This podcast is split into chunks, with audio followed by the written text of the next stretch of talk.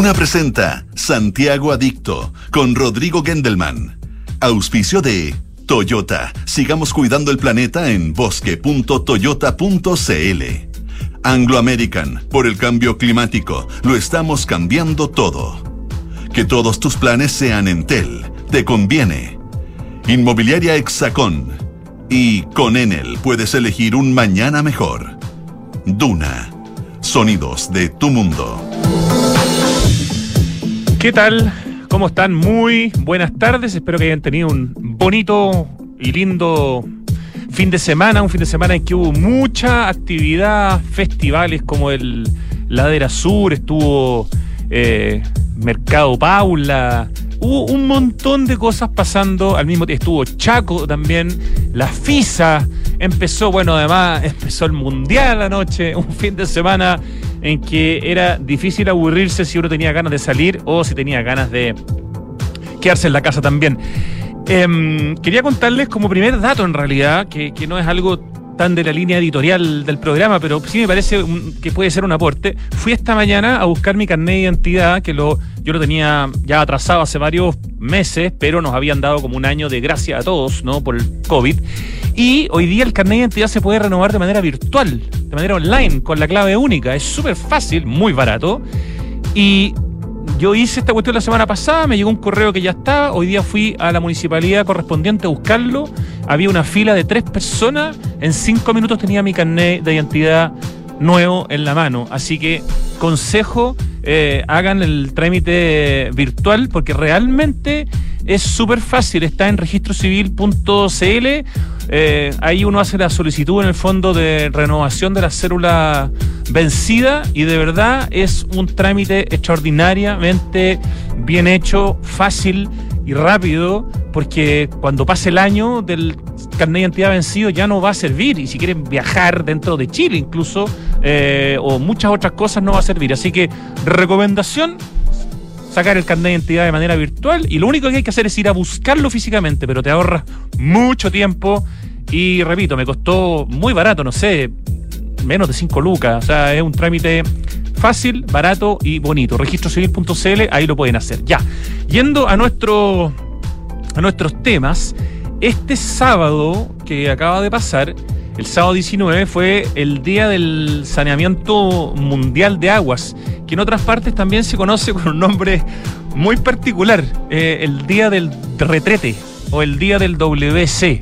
Claro, porque en el fondo la gracia es que las aguas que se van por los retretes o por los WC no sirvan para regar las cosechas como pasaba antes en nuestra ciudad, ¿no? Sino que sean tratadas y se transformen justamente en aguas saneadas. Esa es una de las maravillas que tenemos en la región metropolitana. El 100% de las aguas servidas en la región metropolitana son saneadas, lo que es una cuestión muy escasa a nivel mundial y para qué les digo, en Latinoamérica estamos en el 26%, si no me equivoco, de ciudades, o sea, de ciudades, claro, en este caso la región metropolitana, que tienen sus aguas saneadas en Latinoamérica y también a nivel mundial es algo bien notable. Y ese día, el sábado, subimos al Instagram de Santiago Dicto una conversación bien bonita que tuvimos en el río Mapocho, en la zona de Renca, en un lugar precioso, con la sombra de los sauces, con los pies metidos dentro del río. Eh, conversamos casi 15 minutos con Joaquín Moure, el fundador de Mapocho Vivo, que ha hecho un trabajo extraordinario mostrando la increíble biodiversidad que ha vuelto al río Mapocho gracias a estos ya 11 años desde que el río Mapocho, el río Maipo y el San Juan de la Guada están todos libres de aguas servidas, aguas que llevan, llegan a través de cañerías a estas plantas de tratamiento de agua, eh, la farfana y el trebal de aguas andinas, y ¿Se acuerdan que la semana pasada, los que siguen el programa, estuvimos conversando sobre la posibilidad de reutilización de las aguas depuradas? Bueno, ese otro tema que se viene. Por la gracia es que las aguas de nuestros ríos hoy día están tratadas. Si no, jamás podríamos haber hecho una conversación de 15 minutos con los pies adentro del río. Hay un momento en la conversación, si ustedes ven el post, en que eh, con Joaquín tomamos agua en las manos, tomamos agua en las manos, no tomamos agua en la boca, el agua del río no es potable. Y olemos el agua, en el fondo hacemos el acto de olerla, yo me esparzo un poquito de agua por los brazos, por la frente, como para seguir argumentando día a día, año a año, de que nuestro río está libre de agua servida, a pesar de que todavía quede gente que desconfía por su color. Color del río Mapocho es el de un torrente que lleva sedimentos.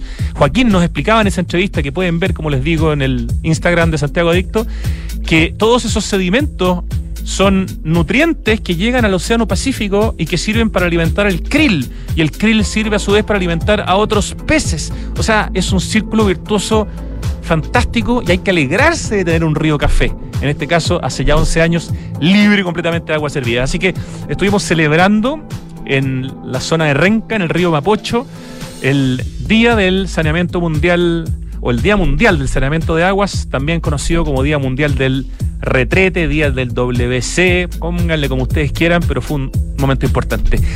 Y otra cosa muy bonita que quería compartir con ustedes es que me tocó el también el fin de semana, el viernes, em, una visita a Talca. Em, en un recorrido de arquitectura que hicimos con el panelista de este programa, Pablo Altiquis, y con un grupo de arquitectos y arquitectas visitamos varias em, construcciones de arquitectura moderna, entre otros, por ejemplo, algunos mausoleos muy lindos que hay en el cementerio de Talca, algunos edificios, unas casas de los primeros como eh, indicios de la arquitectura moderna. Nos tocó incluso una casa que no estaba en el programa, que estaba al lado de otra que sí estaba en el programa, que estaba tal cual como la vivieron sus dueños hasta el último día en que murieron con los muebles que compraron probablemente hace 60 o 50 años. Era realmente un viaje al pasado, pero lo más taquilla de alguna manera de la visita a Talca fue sin duda el remate. Eh, terminamos en la Casa Quiltro. La Casa Quiltro es una casa que debe tener ya unos 10, 12 años del arquitecto Juan Pablo Corbalán. Entrevistamos hace poquito acá, hace no más de mes, mes y medio, Juan Pablo Corbalán, un arquitecto muy talentoso que si bien no ha construido tanto, esta casa, que es su primer proyecto, o uno de sus primeros proyectos, salió en un montón de revistas internacionales. Yo había visto fotos, la encontraba súper interesante, pero otra cosa es llegar y estar en una casa con una arquitectura potentísima, con una vista a un valle maravilloso. Es una casa realmente notable. Y si quieren ver fotos, tanto eh, tomadas en la casa como con dron, en la cuenta arroba adicto a Chile hay dos posts recientes, el último y el antepenúltimo de la Casa Quiltro, que es una joyita, así como de otros lugares interesantes en Talca que estuvimos conociendo. Estuvimos también recorriendo el Parque de Esculturas de la Universidad de Talca, en su campus Lircay, donde está, por ejemplo, el friso cinético de la Matilde Pérez, ese que estaba en el Apumanque, donde hay un montón de obras espectaculares y donde hace unos cinco años está el Museo de Esculturas de la Lili Garafulich, que lo construyó completamente la Universidad de Talca para albergar más de 60 esculturas donadas por Lili Garafulich. Y ahora hay un museo más chiquitito, lamentablemente ese día estaba cerrado, pero como es transparente se podía ver completo con esculturas chiquititas, la mayoría maquetas de las esculturas grandes que están en la Universidad de Talca y otras que son esculturas de Sergio Castillo de pequeño formato donadas por eh, su, viuda y directora de la Fundación eh, Silvia Westerman. Así que fue un muy interesante paseo a Talca, cuando uno va a estas ciudades a mirar arquitectura moderna, con la curaduría de alguien que sabe como Pablo Altique, uno se reencanta con estas ciudades. Me pasó en Temuco, que aluciné, por ejemplo, con la sucursal futurista de los años 60 del Banco del Estado me pasó ahora en Talca, me ha pasado en, bueno, en Concepción está lleno de cosas, no, no, pero es increíble como cuando uno es guiado por una ciudad, por alguien que sabe mucho, te, tú miras a la ciudad de otra manera y te queda como archivada de manera diferente para siempre. Así que de aquí en adelante Talca será mirada por mí con otros ojos. Dos de la tarde con 11 minutos. Les anuncio lo que tenemos hoy día en el programa. Vamos a partir conversando con Martín Andrade, el director de la Corporación Ciudades, porque Martín viene llegando de un Congreso Mundial de Parques Urbanos y es el primer chileno en participar como expositor principal. Además recibió un premio y queremos saber qué fue lo que fue a exponer Martín Andrade a este Congreso Mundial de Parques Urbanos. Recordemos que el actual director ejecutivo de la Fundación Ciudades fue el director del Parque Metropolitano. Es, cofundador también de la Fundación Mi Parque. O sea, es uno de los hombres que sabe de parques urbanos en Chile. Tiene especialización en el tema eh, en Australia, donde hizo también un posgrado. Así que creemos que va a ser una conversación muy, muy interesante. Y en la segunda parte del programa vamos a partir desde desde ya, desde hoy, con actividades que se vienen este fin de semana, porque tal la cantidad de cosas que están pasando en Santiago, los fines de semana, ahora, digamos, desde noviembre en adelante, que ya no nos da solamente con hablarlo el viernes, ni siquiera el jueves. Hoy día vamos a estar conversando sobre el Art Week Santiago, que es este fin de semana, 25, 26 y 27 de noviembre, en Santa Rosa de Apoquindo, la Feria de Arte Internacional más grande de Chile, dicen sus directoras Christine Clement y Bernie Garib, con quienes vamos a conversar y saber todo lo que hay que saber para prepararse para este fin de semana. Hay mucha actividad, como les digo, este fin de semana en Santiago, así que desde hoy lunes partimos adelantándonos con los panoramas. Vamos a la música, recordamos y homenajeamos a la gran Pat Benatar con Love is a Battlefield.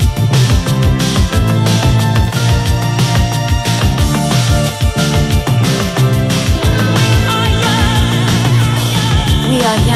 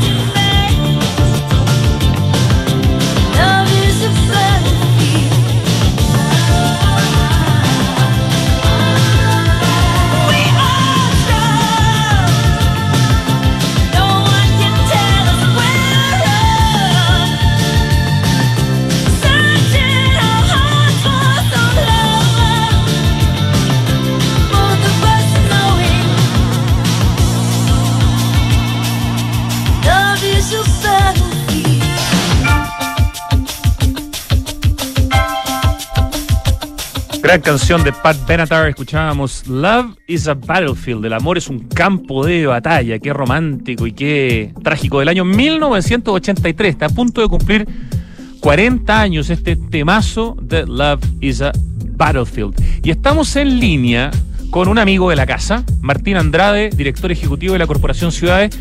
Welcome back. Bienvenido de vuelta de su viaje, don Martín. ¿Qué tal, Rodrigo? Bien, pues. Órale, órale, estuvimos ahí en, en Monterrey, ahí en México, así que llegando el, el fin de semana. Ya nos va a contar siempre. en qué cosas maravillosas andaba. Arqu- eh, Martín es arquitecto de la Universidad Católica de Chile, es magíster en medio ambiente de la Universidad de Melbourne, Australia, es cofundador de la Fundación Mi Parque, fue coordinador nacional de parques urbanos eh, en el Ministerio de Vivienda y Urbanismo y luego le tocó ser el director del Parque Metropolitano de Santiago, fue también eh, te desempeñaste como arquitecto senior en el equipo de planificación de espacios públicos en la ciudad de Melbourne. Así que algo de parques y de espacios públicos sabe don Martín Andrade, quien hoy día lidera la corporación Ciudades, corporación que tiene tres metas, las voy a decir súper cortitas para que quede claro al tiro de qué estamos hablando. En el corto plazo, promover articulaciones público-privadas para lograr soluciones concretas a problemas urbanos. En el mediano plazo, colaborar en reducir el- a la mitad la población que hoy vive en zonas críticas y en el largo plazo la Corporación Ciudades tiene como meta posicionar a las ciudades de Chile como las de mejor nivel de bienestar terri- territorial de Latinoamérica. Todas metas bien potentes de esta corporación que tiene brazos vinculados con eh, la Facultad de Arquitectura de la Universidad Católica de Chile, con eh, la Cámara de la Construcción y con Techo. ¿Se me falta alguna? Está perfecto, don Rodrigo. Está perfecto. Ya, excelente. Don Martín, cuéntenos por favor qué andaba haciendo en Monterrey, en este Congreso Mundial de Parques Urbanos, donde entiendo fuiste el primer chileno que ha sido invitado a, a participar como expositor principal. Sí, no, mira, súper súper interesante, Rodrigo, eh, lo que yo trato siempre de comentar, que eh, cuando hablamos de las ciudades, y está muy bien, nos, nos concentramos bastante en hablar de lo que nos falta, de las cosas que no estamos haciendo bien y que hay que corregir, eh, pero se habla poco de lo que lo que se ha avanzado harto. Y, una de las temáticas que más se ha avanzado en, la gestión pública, no gracias a, a mí, no gracias a unos pocos, sino que gracias a muchas personas y además, una, un- yo diría yo, como un acuerdo político en torno a avanzar sobre estas temáticas, tiene que ver con eh, las políticas en relación a los parques urbanos, que es una política que en realidad, la primera política, antes en realidad, no sé, pues personas como Benjamín Vicuña Maquena, eh, u otras personas que lideraron proyectos o visiones de, de generar parques urbanos en las ciudades, eran más bien, en el fondo, dependían de ese liderazgo. De no esas voluntades individuales. Claro. Alberto Maquena supercasó con el Parque Metropolitano mismo, de hecho. Exactamente, y, y no fue hasta el año eh, 1992 donde se genera, en ese momento estaba de, de- de ministro Alberto Echegaray, que de hecho es parte también del Consejo de la Corporación Ciudades, donde se decía armar el primer programa de parques urbanos, del cual de ahí se gestionar la construcción de muchos parques en todo el país y fue la primera política pública, en fondo transversal, en todo el territorio chileno, de construcción de parques urbanos. Y fue desde ahí, co- como dices tú, hace 30 años atrás, donde se asentan las bases sobre este trabajo hacia el, el tema de los parques urbanos y que después uno ve, ese apoyo político. Estuvo, por ejemplo, en, por ejemplo, del 2002, después en, en- en el, en el- con, a propósito del legado del Bicentenario, después en, el presidente Piñera 1 con el Elige tu Parque, después con el Plan Chile Verde de la presidenta Bachelet, eh, después también en el último gobierno, también con la creación de una política nacional en torno a los parques urbanos y también con eh, la generación de un programa de conservación de parques urbanos, cosas que en Chile muchas veces se sabe poco, pero que también ha, ha despertado bastante interés en el ámbito internacional. Así que no solamente mi trabajo, como, como bien decías tú, de la Fundación Mi Parque o el Parque Metropolitano en el NIMBU, era la idea de presentar, sino que también quise aprovechar también la oportunidad de poder reconocer este apoyo transversal y las políticas públicas en torno a los parques urbanos y además muchas organizaciones, no solamente la Fundación Mi Parque, sino que muchas otras organiz- organizaciones que están hoy día vinculados a los temas de la gestión de los parques. Por ejemplo, urbanismo social, junto al barrio, cerros, islas, cultiva, en fin, muchas ONG, deporte libre, que hoy día están haciendo una, ayudando a hacer una mejor gestión en un ámbito que, que, que hoy día si bien nos, fa- nos falta mucho, Rodrigo, es algo que hemos venido avanzando mucho, sobre todo los últimos 10 años. Es tan interesante lo que estás diciendo, Martín. eh, Martín Andrade, director ejecutivo de la Fundación Ciudades, que viene llegando de Monterrey, México, de exponer en el Congreso Mundial de Parques Urbanos, que todo esto que ha pasado en términos de parques urbanos en Chile, porque además no solamente ha sido en Santiago, ha sido en Chile, sino basta ir a Copiapó y ver el Parque Caucari de Teo Fernández, o ir a, no sé, a Temuco a ver el, también se me olvidó el nombre, pero hay un parque que está recién inaugurado, o ir a Talca y ver cómo está también la primera etapa de otro parque urbano recién inaugurado, en fin, son justo los 30 años que se han citado eh, como motivo para manifestarse de todo lo malo que se supone que ha pasado en Chile en estos últimos 30 años. No vamos a, claramente, aquí quizás tenemos un, un caso demasiado extraordinario en cuanto a lo bien que ha trabajado el Estado y claramente no ha sido ta- hasta de la misma manera en las otras áreas, pero es súper contraintuitivo porque son justo 30 años que se cumplen este 2022 de este programa de parque urbano y si uno ve los números son realmente fantásticos. Hay una política de Estado. Aquí esto va más allá de los gobiernos y eso es un eh, tremendo ejemplo probablemente para mostrar que sí existe esa gestión y esa estrategia y esa visión de largo plazo cuando se dan las voluntades. To- Totalmente, eh, Rodrigo, y, y aquí es un avance en todos los ámbitos. ¿ah? Eh, yo, como tal como tú dices, yo creo que hay que co- reconocer esto y hay que sentirse orgulloso de lo que se ha estado haciendo. O sea, aquí también estamos hablando de una, por ejemplo, todos los arquitectos, el mismo tú, tú mencionaste Teodoro Fernández, por ejemplo, el mismo, por ejemplo, no sé, la Cristina Felsenja, Carlos Mannes, no sé, vos arquitecto, Montealegre en fin, Beach. Monte Alegre Beach, en fondo, eh, el, el- esto ha sido un aprendizaje y ha permeado distintos sectores, la calidad también en torno a los parques, porque una cosa es avanzar en la cantidad, pero también en la calidad, en el tipo de diseño, también toda la información que se ha generado, todos los manuales que día, hoy día están disponibles, que han mejorado el estándar, todo el trabajo que hay de, avanzar en metodologías participativas, no solamente en el diseño, sino que también construyendo, aportando también en el seguimiento, modelos de gobernanza, tú mencionabas el caso del Parque Caucari, y por otro lado también una cosa súper importante, de un poco también a partir de la experiencia del Parque Metropolitano de Santiago, cómo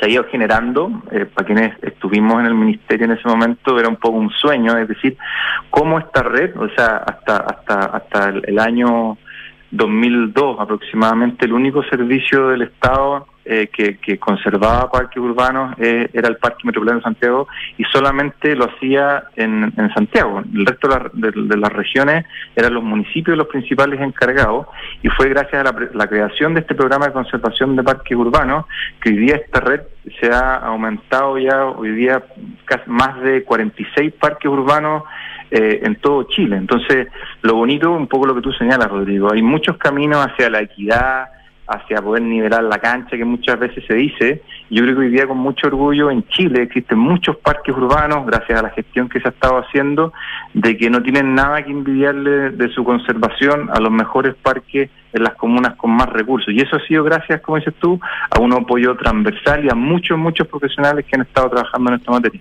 Sí, el estándar de los parques que se están haciendo en los últimos años es realmente espectacular. Bueno, el parque de la familia es de un nivel ya así, pero atómico. Si uno va a ver la primera etapa del parque Mapocho Río, realmente se queda también con la boca abierta. Si uno va a ver el parque Londonada en Cerro Navia, que está inaugurado oficialmente hace poco, también, o el parque Pierre Dubois en Pedro Aguirre Cerda, eh, es tan importante en términos de romper la segregación el tema de los parques urbanos, así como lo es el transporte público cuando una micro se transforma en un bus eléctrico que tiene aire acondicionado y cargador para el teléfono y el chofer va bien ahí eh, independiente y la gente va cómoda.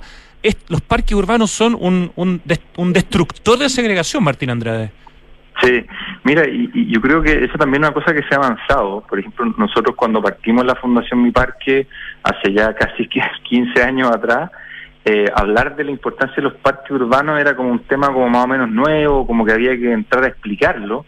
Hoy día yo creo que sobre todo lo que nos pasó en la pandemia, yo creo que hoy día la valoración que se tiene del espacio público, los parques urbanos, es probablemente algo histórico. Y, y, y hoy día más encima si uno ve, por ejemplo, lo, que hemos visto y conversado tantas veces, Rodrigo, es el déficit que tenemos de vivienda con incluso casi como un 37% de, de, de ese déficit habitacional que se ha analizado tiene que ver con problemáticas de hacinamiento. O sea, hoy día los parques urbanos no solamente son un lugar para ir a pasarlo bien, sino que son el patio de muchas personas en Chile, eh, que, que es fundamental para ellos para convivir, para tener contacto con la naturaleza, así que son efectivamente una especie como de atajo hacia la hacia la equidad y un lugar que, que entrega tanto beneficio, no solamente en, en torno a la belleza de la ciudad, sino que también una función eh, cultural, social, indiscutible. En un libro publicado recientemente, que lo tengo acá en mis manos y que lo he citado un par de veces aquí en la radio, que se llama 30 años, Programa de Parques Urbanos, Ministerio de Vivienda y Urbanismo, hay algunos números que son realmente como para emocionarse. O sea, dice que 161 parques urbanos se han construido y o conservado en estos 30 años, que 92 parques urbanos han construido el MIMBU solo en la última década, que 92 comunas de Chile han sido beneficiadas, por lo tanto es un tema súper eh, transversal, que más de 2.000 hectáreas de superficie han sido construidas y o son conservadas, y entre otros números que el 50% de la población nacional ha sido beneficiada. Tú pudiste también compartir, me imagino, algunos de estos números en esta exposición que hiciste en el Congreso Mundial de Parques Urbanos, ¿no?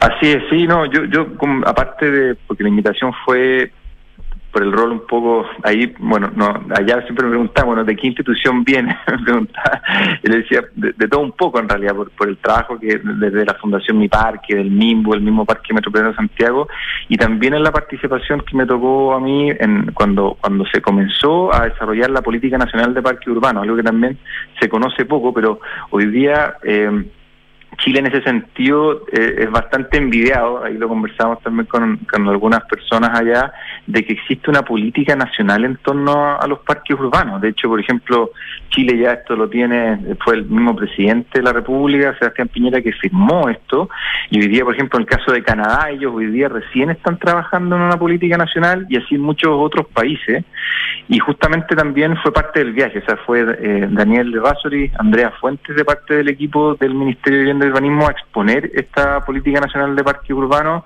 que define no solamente, Rodrigo, como ciertos lineamientos generales, sino que está asociado a un plan de implementación en distintos temas, gobernanza, financiamiento, medio ambiente, salud, seguridad. Entonces, hoy día también es una tremenda herramienta. Eh, a mí en este caso, me- como te decía yo, me tocó participar en, en el inicio, en la conformación, después me fui al Parque Metropolitano de Santiago, pero después con, muy, muy buen trabajo desde el MIMBU se logró avanzar en esto y hoy día están trabajando fuertemente en, en torno a este tema. Así que, sí, contestando como tu pregunta, justamente la idea fue poder relevar un poco la historia de la gestión de los parques urbanos con sus aprendizajes, por otro lado también mostrar algunas ONGs que están haciendo un trabajo maravilloso en distintas partes de Chile y por otro lado también, y ahí yo en ese sentido, por eso también soy optimista, que hoy día tengamos una política de Estado que permita proyectar la generación de parques a futuro, creo que también es una herramienta que tenemos que seguir potenciando. Hoy día más o menos, Rodrigo, como tú sabes, el Consejo Nacional de Desarrollo Urbano define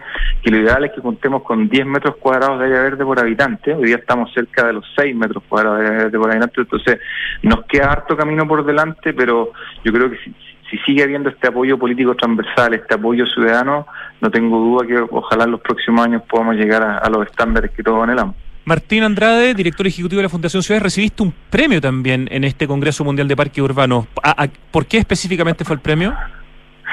Sí, mira, fue fue bien bonito, no no no, no estaba, no, no sabía hasta pocos días antes de, de- de ir para allá y fue un reconocimiento, se da un premio desde la Asociación Nacional de, de Parques de ahí de- desde México, dentro del marco del Foro Mundial, se dieron, claro, premios a los a proyectos, eh, que de hecho el Parque Mapocho Río fue un proyecto que obtuvo una mención honrosa, y también se dieron un premio de líder de- del año, que me, tuve el honor de recibirlo yo, y también Ah, de eh, líder, líder semilla, se llama, personas que están trabajando ahí en eh, que están empezando a trabajar, así que muy contento y, y inesperado por este premio, como pero ya, como te decía Rodrigo, más que un premio individual, es un premio de, de muchas muchas andanzas con muchas personas eh, que han hecho posible que esto se pueda ir avanzando. O sea, primer chileno en participar como expositor principal en el Congreso Mundial de Parque Urbano y además te vienes con un premio al liderazgo y en este caso senior, a pesar de lo joven que eres, por la cantidad de carrete que ya tienes en el tema, en el fondo. ¿Ah? Sí, está, ahí quedó, quedó, quedó bien alta la vara, la, la vara personal ahí de premio y, y sobre todo tratando de nada, pues, seguir aprovechando de esta posición o tema que, que es tan importante.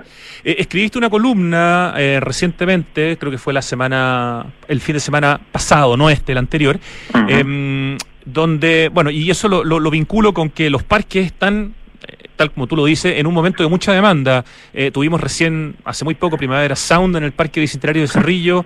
Este fin de semana estuvo Chaco en los jardines del Movistar Arena, por lo tanto, Parque O'Higgins. Estuvo la FISA, que tú las citas en tu columna, aunque sea en un parque privado, sigue siendo un parque, el parque de la FISA, estuvo en Ladera Sur Fest, eh, o en Ladera Fe- en el Santa Rosa de Apoquindo, donde este mismo fin de semana hay otro evento del que vamos a hablar en la segunda parte del programa, estuvo Paula Gourmet en el Parque Araucano, se viene el hecho en Casa Entel esta semana en el Parque Balmaceda, eh, el Parque Quilapilunta Anglo American, que está en Colina, está celebrando sus 10 años con actividades todos los fines de semana, o sea, los parques están súper demandados, eh, y- pero tú justamente planteas en esta columna que es muy importante que haya una, una especie de ente coordinador y, y aplaudes un poco esta mesa regional que se hace desde el gobierno regional para que no termine pasando lo que pasó en el caso de Lollapalooza con el Parque O'Higgins, en que en el fondo empezó a haber choques entre los eventos y las y, y los y las comunidades.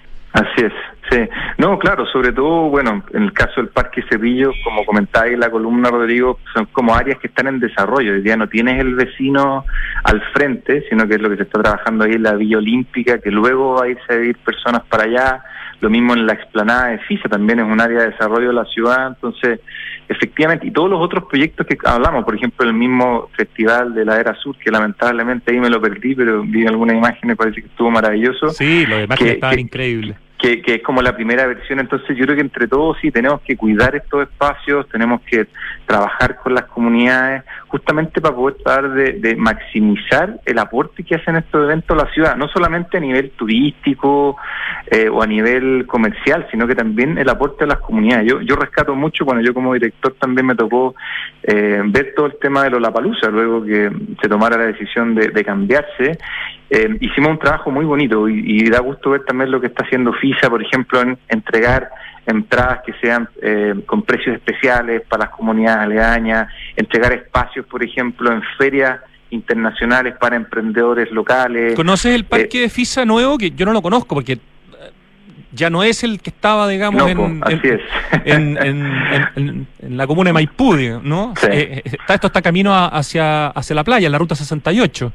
Así es, pues ahí, bueno, en ese lugar más, era más bien conocido por, por su fiesta de gran de gran escala. Ah, en la misma, en la misma Así- ubicación, tipo espacio es. Broadway, por ahí. Así es, así es, en ese Ah. espacio y que en realidad, claro, hoy día son, hay, eh, no recuerdo exactamente la, la, la cifra de la cantidad de hectáreas actuales, pero hoy día está en un plan de, de ampliarse, digamos, transformarse en el espacio ferial más grande de Chile. Entonces, la responsabilidad de ir trabajando esto de buena forma súper importante. ¿Cómo se accede allá?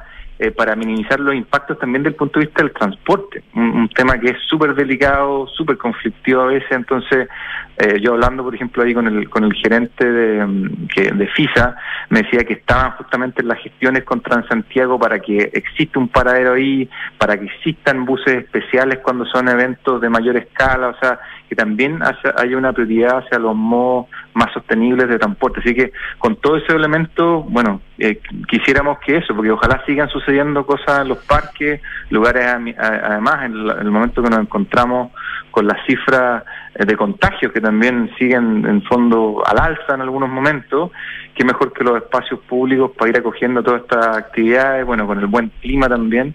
Así que yo, claro, yo, yo espero que esta mesa de trabajo, lo que comentaba ahí, que, se generó a propósito de lo que sucedió con Lola Palusa, permite ir generando todos estos lineamientos transversales, estos aprendizajes que existen en lo que tenemos que maximizar, como decía en la columna, pero también cómo podemos minimizar eh, los impactos. cualquier evento, cual sea su tamaño, siempre va a tener impacto. Lo importante es que ojalá sean mucho más eh, los beneficios y que tratemos de abordar esos impactos para minimizarlo todo lo posible. Especialmente cuando los parques, como el ejemplo del Bicentenario de Cerrillo, se están adelantando a la llegada de la ciudad. Como decías tú, el Parque Bicentenario de Cerrillo todavía se puede hacer cualquier cosa, se puede hacer ruido, porque todavía no hay gente viviendo, muy, mucha gente viviendo cerca, pero en un futuro cercano, o sea, de aquí a cinco años probablemente, eso esté ya Claro. rodeado de ciudad. El caso de FISA quizás se demore un poco más, no sé, pero son espacios Claro. de donde la ciudad va a llegar.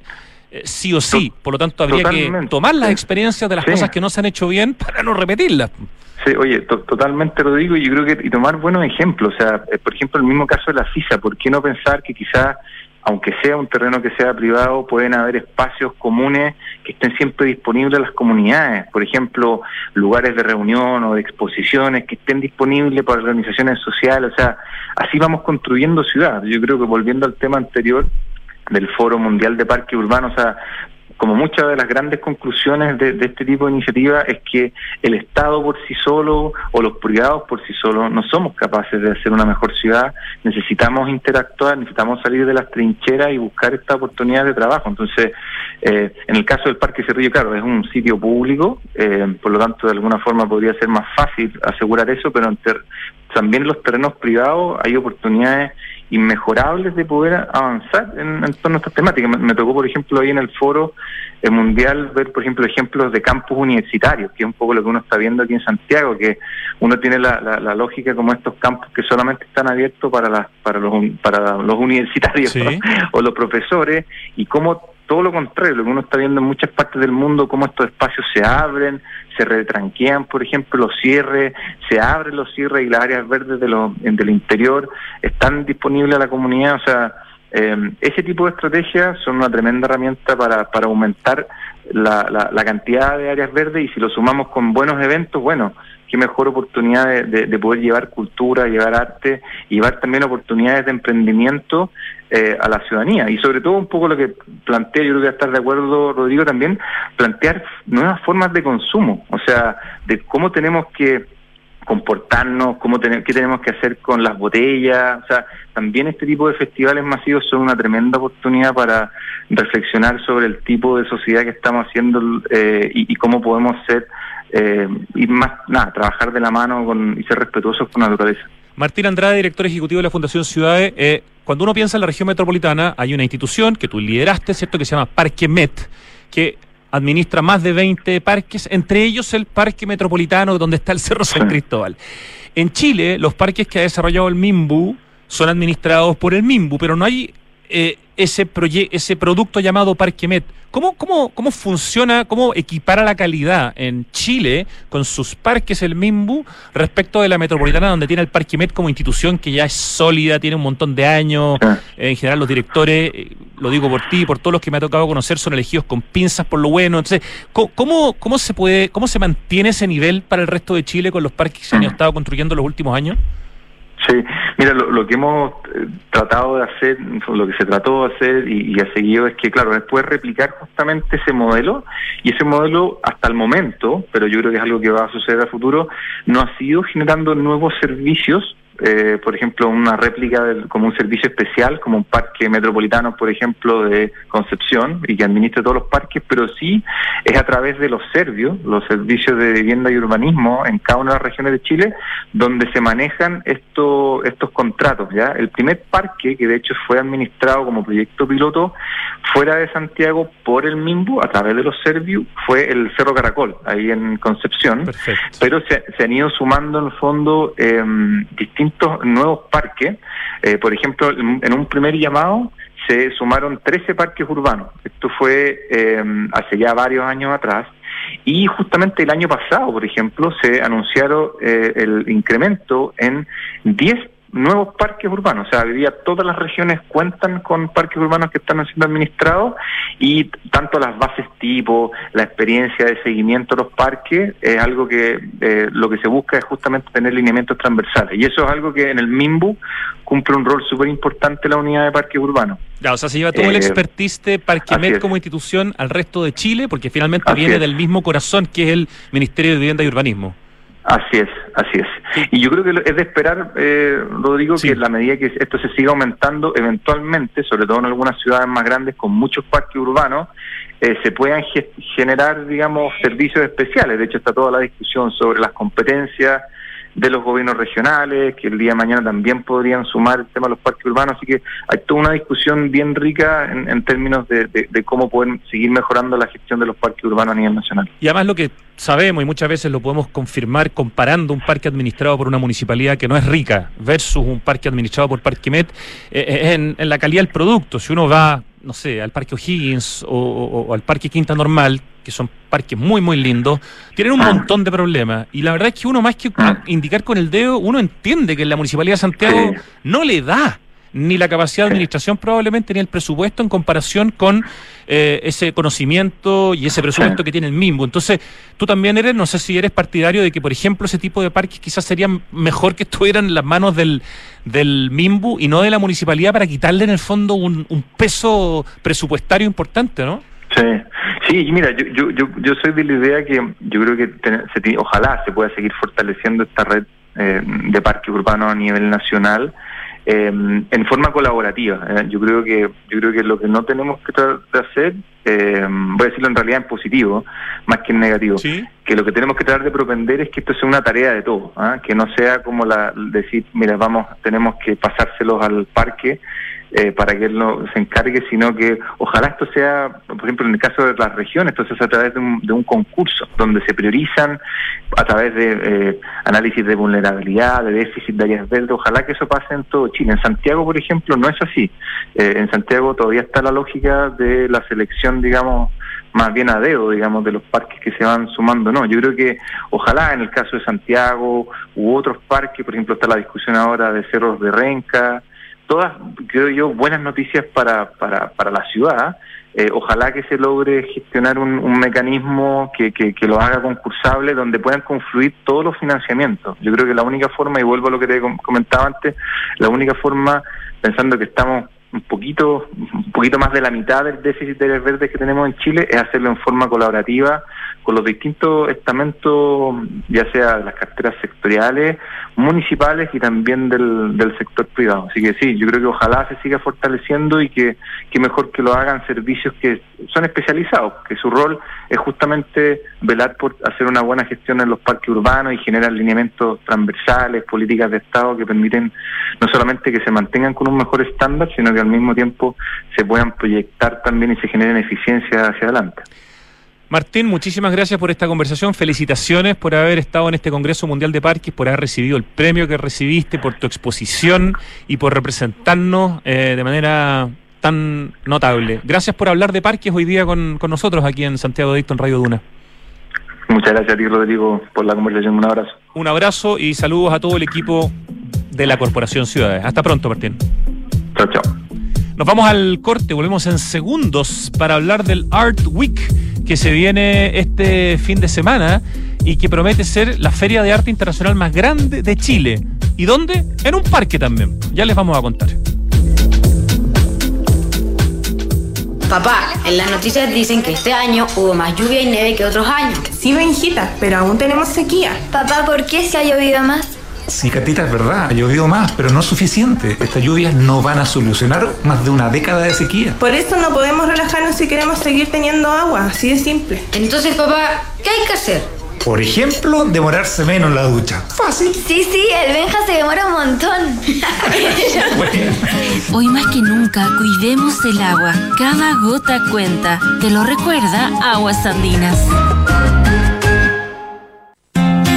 Hablemos de tendencias, de vivir en comunidad y disfrutar los espacios comunes de tu edificio. Esto es Inmobiliaria Hexacón y su proyecto Casa Bustamante, con departamentos estudio, uno y dos dormitorios. Un edificio de estilo industrial y con espacios exclusivos para su comunidad, como gimnasio, cowork, salón gourmet, quincho, terraza y vistas panorámicas. Vive como tú quieres vivir. Conocen más en www.exacon.cl. Vuelve hecho en casa Entel. Un festival de arte urbano hecho para que todos celebremos en grande. Con emociones en grande, burbujas en grande, rostros en grande, en un panorama en grande. Desde el 24 al 29 de noviembre en Parque Balmaceda. Conoce más en hechoencasa.cl. Entel, contigo en todas.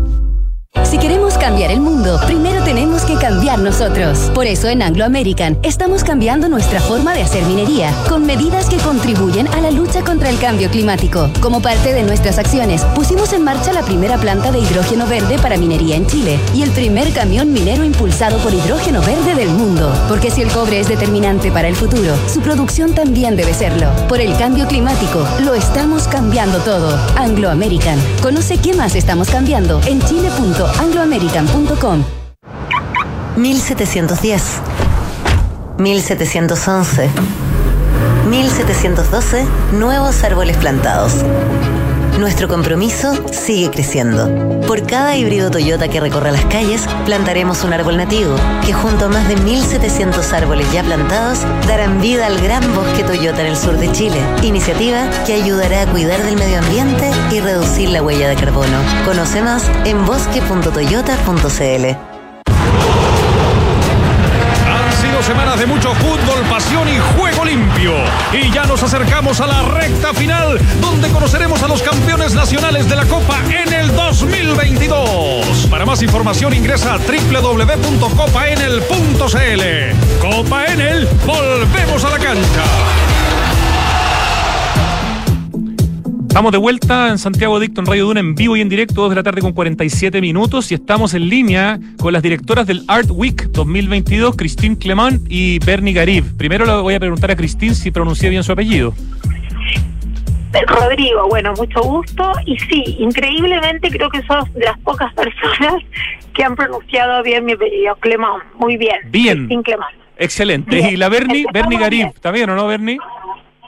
Hola, sí, sí, ¿cómo estás? Sí, está perfecto. Ya, fantástico. Oye, aprovechemos el tiempo que tenemos eh, para que nos cuenten de este evento que va a ser viernes, sábado y domingo en ese precioso lugar que fue eh, que es, perdón, Santa Rosa de Apoquindo, donde este fin de semana fue el, el Ladera Sur eh, Fest, así que se está transformando, parece, en un lugar de cada vez de más eventos.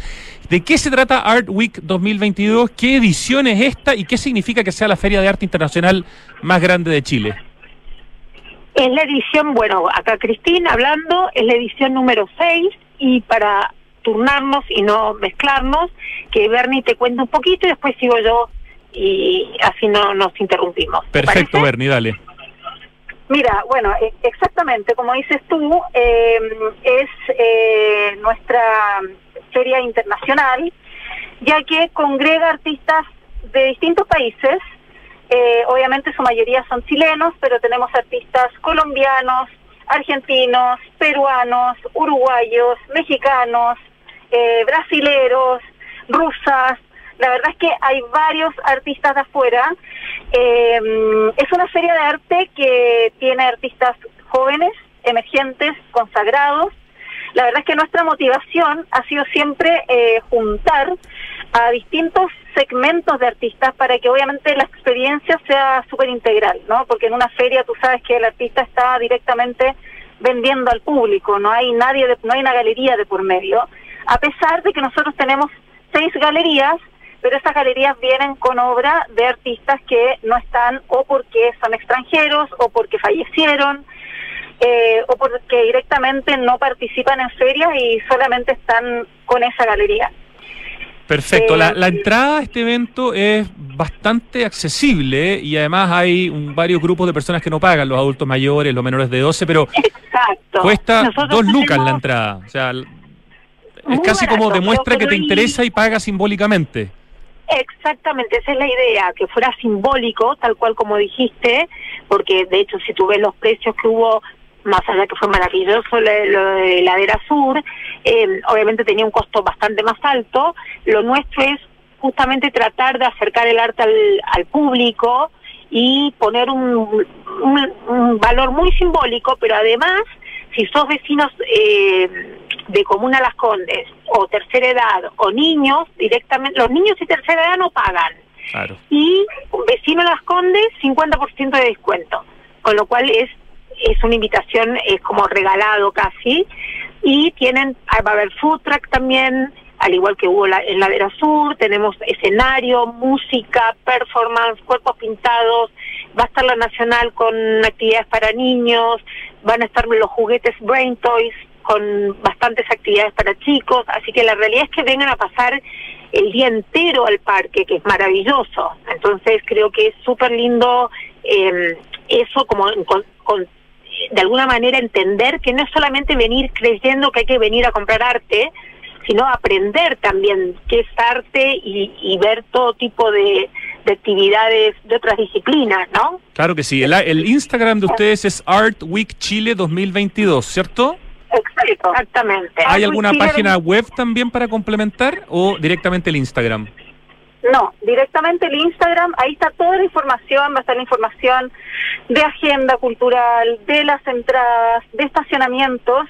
Obviamente eh, es súper importante también eh, este tema, porque eh, el Centro Cultural Santa Rosa de Apoquindo, que es precioso, que como muchos saben está en Colón con Padre Hurtado, tiene fácil acceso, eh, hay estacionamientos en el recinto, sin embargo está al frente, pero frente frente al Mall Plaza Los Dominicos, y ahí ustedes con la aplica bajando la aplicación de SPI no pagan estacionamiento. Hay una ahí hay un acreditador de SPI en el menos dos, creo, en el menos uno. Ustedes se acercan cuando ya van a salir del estacionamiento, bajan la aplicación, ingresan sus datos y ahí esa persona les da un ticket para que ustedes salgan sin pago. Deletréate de liberado. nuevo el SPI o FPI, no, no entendí cómo se decía, cómo se escribía. SPI, S, SPI, de fal- eh, ¿me entiendes? F de foca. de, de pagar.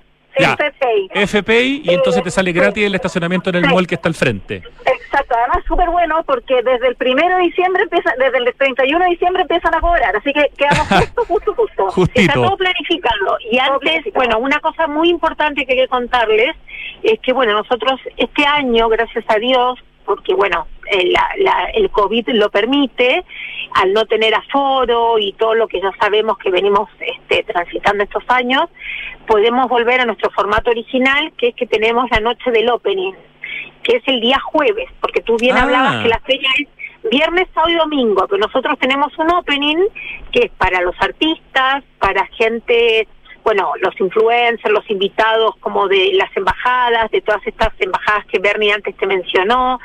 Súper importante agradecer a la Embajada Argentina que nos, nos patrocina hace muchos años. Eh, van a tener, van a, va a haber un show que ellos ponen todos los años, que es sorpresa, no lo vamos a decir y donde además nuestros sponsors y nuestros colaboradores eh, nos ofrecen un cóctel.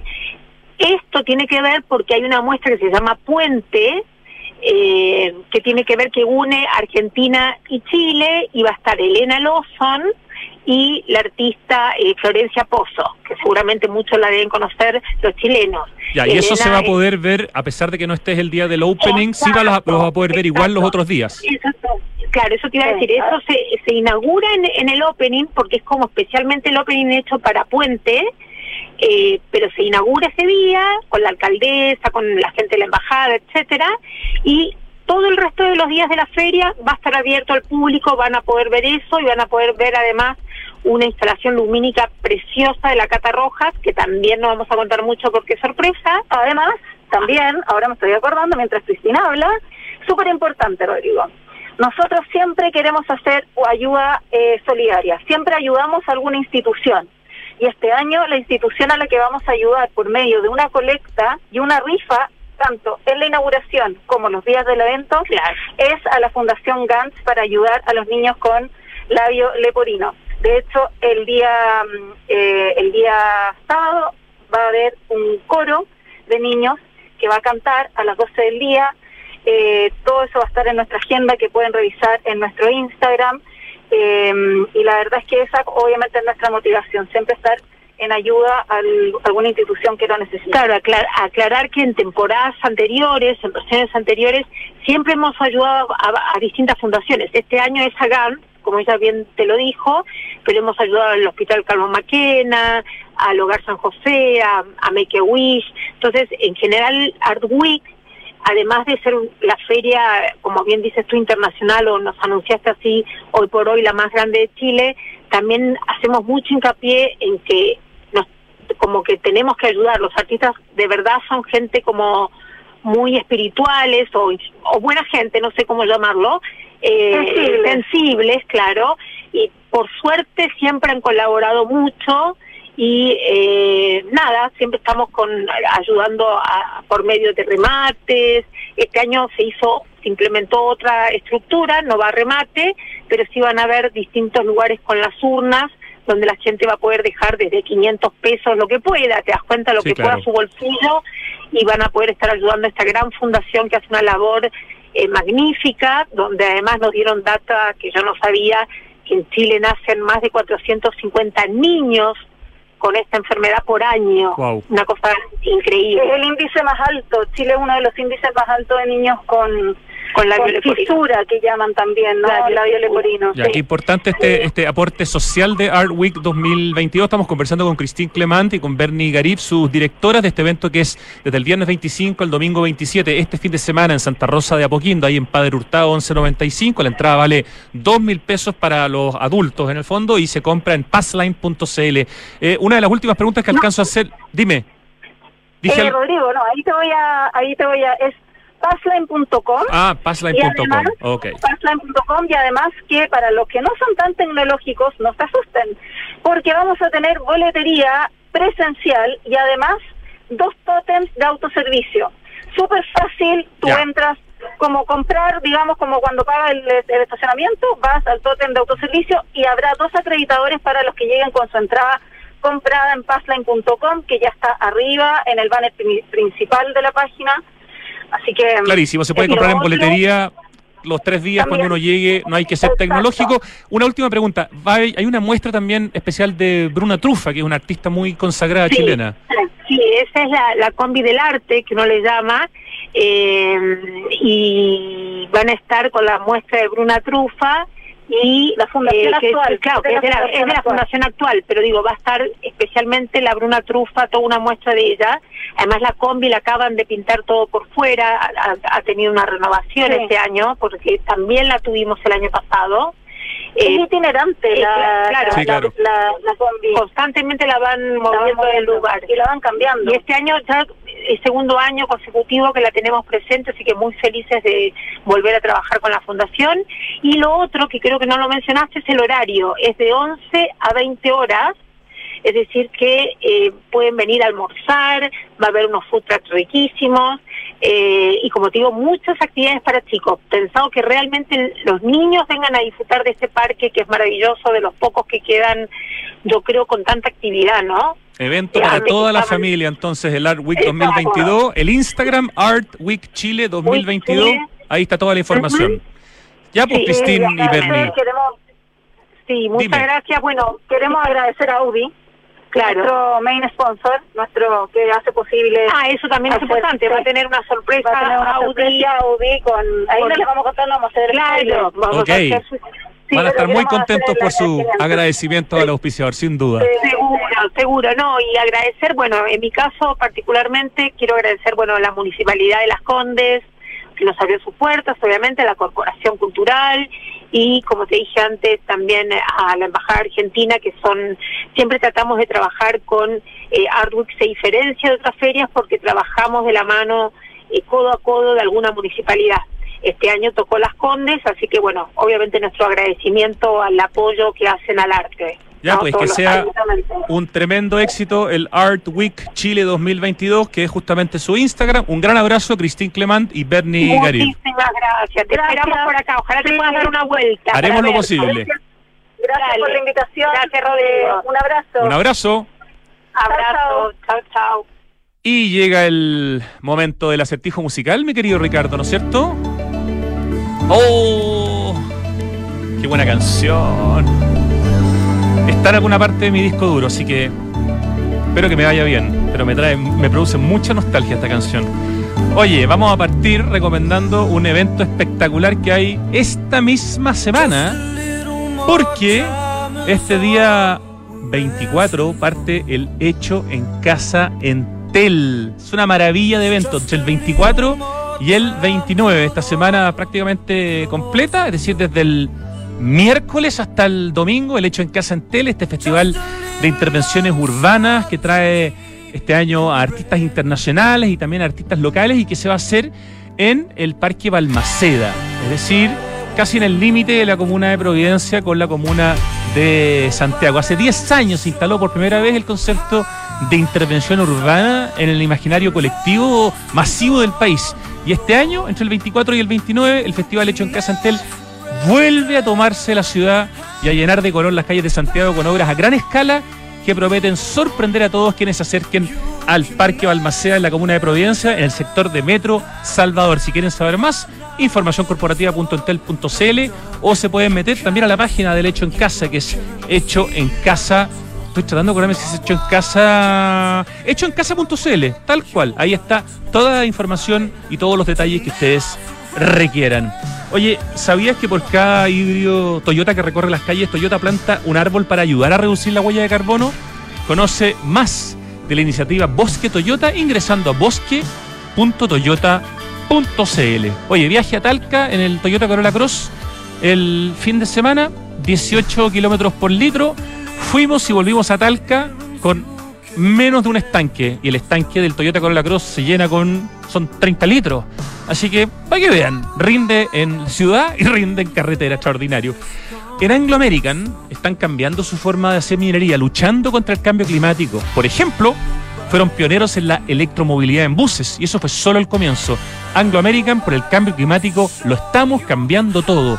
Más información en chile.angloamerican.com. Estoy anotando el nombre de la canción. Qué buen lento. Y el nombre del artista, a ver si hoy día nos sacamos un 7. Smart Invest de Inmobiliaria Hexacón es lo mejor que le podía pasar a tus ahorros, ya que te permite invertir con múltiples beneficios en departamentos con gran plusvalía, algo que caracteriza a Hexacón. Compra flexible y con descuento financiero, ojo, en www.hexacón.cl. Y te invitamos a mantener tu energía y ganarte uno de los 50 premios de un año de luz gratis con Enel. Mantén tu cuenta al día y vas a estar participando automáticamente en el sorteo de 50 premios de un año de luz gratis. Y si tienes una deuda pendiente, Enel te ofrece un convenio en 12 cuotas sin pie y sin interés. Así también puedes ser uno de los ganadores. Solicítalo en enel.cl. Es cierto, este año tuvimos algo de lluvia y un poquito de nieve en Santiago, pero esta noticia no borra más de una década de déficit de precipitaciones. No te relajes, aún tenemos sequía. Para seguir teniendo agua, úsala en forma eficiente. Por ejemplo, toma duchas cortas, no más de tres minutos. Cuidemos el agua, cada gota cuenta. Te lo recuerda Aguas Andinas. Siendo las 3 de la tarde con 3 minutos, yo me arriesgo a decir que este es Cody Hart y que la canción es Never Surrender. Perfecto, me dice Richie. Nota un 7. Qué ganas de que el público te pudiera escuchar, Ricardo, a ti cuando le das la nota. Sobre todo cuando una nota buena. gracias, Richie querido. Gracias, Lucho Cruces en el streaming. Gracias al equipo digital de Radio Duna. Gracias, Francesca Ravizza en la producción y Pito Rodríguez en la dirección. Gracias a ustedes por escucharnos. Hasta mañana. Ahora llega Tardes Duna.